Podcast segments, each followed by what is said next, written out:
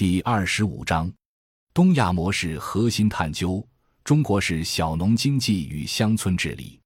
事实上，整个东亚原住民地区的农业都是小农经济，自耕农是其中最典型、最普遍、最主要、最具有核心和主体地位的一种。作为亚洲最大原住民国家，中国在小农经济的具体形态上更加丰富多彩。比如，还有大量且典型的佃农经济、雇农经济，它们之间充满结构性变动。经常以自耕农为中心出现循环往复的变化，因而，在小农经济上呈现出更多的特征与优势，同时更具有整体性、系统性和代表性。在这样的农业生产方式与经济基础上，中国古代社会形成了比较成熟与稳定的乡村治理模式。这些反过来又影响着小农经济，并保障着小农经济的效率与稳定。进而有利于实现小农经济的可持续发展。不妨说，当代经济学家痴迷的经济理性，包括舒尔茨倡导的小农理性，以及这种理性基础上的现代社会治理，并决定着殖民地农业的生产行为。为了追求经济利润，可以不顾及生态环境，破坏人与自然的和谐统一；可以大面积的使用农药、化肥与除草剂，造成巨大的负外部性。成为当今世界各国农业的非可持续的根源。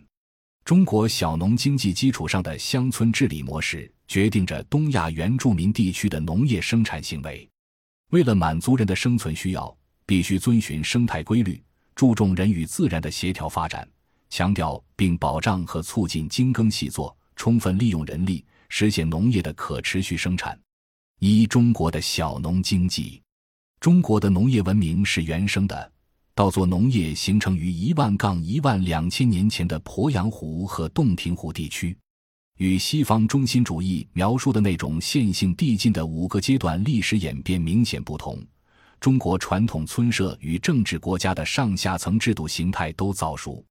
在商朝到春秋战国时期的气候冷化周期不可逆的影响之下，就已经度过了欧洲中世纪那样的社会形态与封建结构。已经创造了比同时期的西方更为发达的农耕文明。日本与朝鲜半岛统一国家的政治历史发展要比中国晚一两千年，因此，中国的小农经济在后来两千多年的演变中表现出不同的形态。如果说欧洲中世纪或近代之前以及早期的东亚诸国最主要的农业生产方式是领主农奴经济或领地农业经济，土地国有或私人所有。由农奴大规模耕作，产出低。那么，中国两千多年来最主要的农业生产方式就是大国政治稳定条件下相对稳态的小农经济，并且作为东亚模式的代表与大农经济，如资本主义大农场，对应着它在概念上至少包括以下四个因素：单个家庭、小块土地、自主经营、自家耕种。因此。小农经济由地主制经济和自耕农经济两大部分构成，又因为地主制经济与地主、佃农、雇农等有直接关系，自耕农经济与自耕农、雇农有直接关系，所以小农经济必定涉及自耕农、佃农、雇农及地主四个群体。地主一般是出租土地给佃农从事生产或农忙时由雇农耕种与收割，由此从严格意义来讲。小农经济只包括自耕农和佃农，当然，在中国具体的国情下，小农是以自耕农为主还是以租佃小农为主，需要具体问题具体分析，因为两类小农的数量是处于变动中的。事实上，在漫长的传统社会中，尽管存在着国家的朝代更迭，且与推行均田制直接相关，并且与以“耕者有其田”为宗旨的改革变法直指农民起义也直接相关。但毕竟土地一直是私有的，小农碰到的机遇与变故不一样，时刻都有土地买卖与集中兼并，因而不可能只有一种小农经济的具体形式。所谓变化，主要是自耕农分家析产变为半佃农，或因灾因贫破产卖了地就沦为佃农乃至雇农，佃农乃至雇农有了钱，积累下财富，买了地就成为自耕农乃至地主。自耕农与佃农的区别主要在两个方面：第一，有没有土地所有权；第二，交不交地。不过，一些学者认为中国古代社会以自耕农业为主，也有分析认为新中国成立前的农户土地占有量接近于正态分布。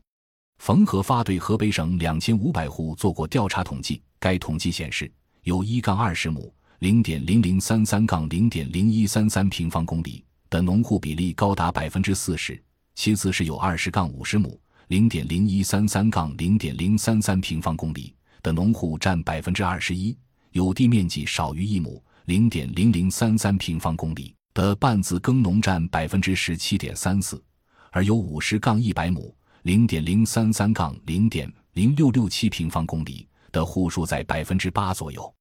这四类自耕农和半自耕农占总户数的百分之八十六点三四，占地百分之七十九。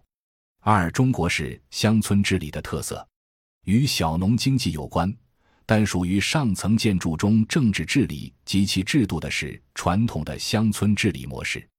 我国自古以来一直是一个农业大国。有着悠久的农耕文明史，之所以保持着五千年文明而不衰，也没有中断，是与有效的乡村治理模式分不开的。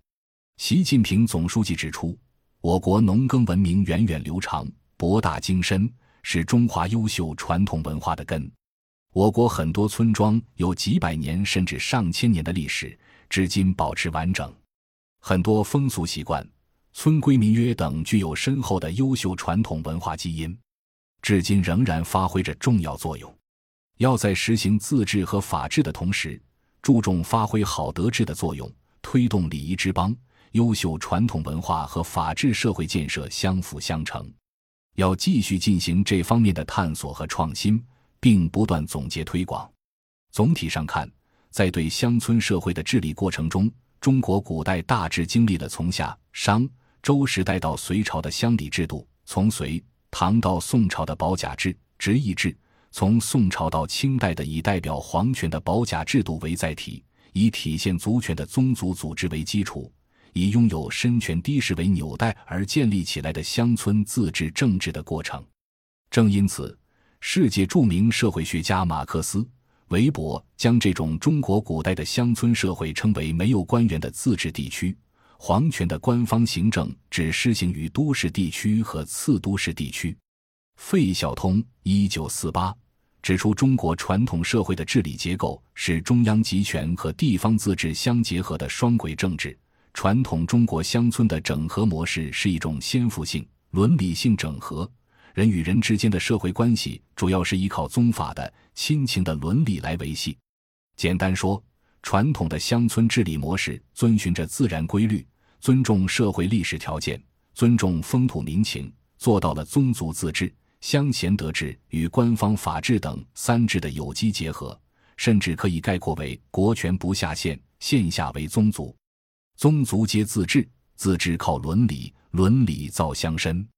乡绅包括各种乡村中的精英分子、告老还乡的官员、叶落归根的商人、功成名就的文人。在地的富豪、知识分子乃至名望高的百姓等，他们有着很强烈的桑梓情怀，一般以良绅的身份充当着乡村治理领头人的角色。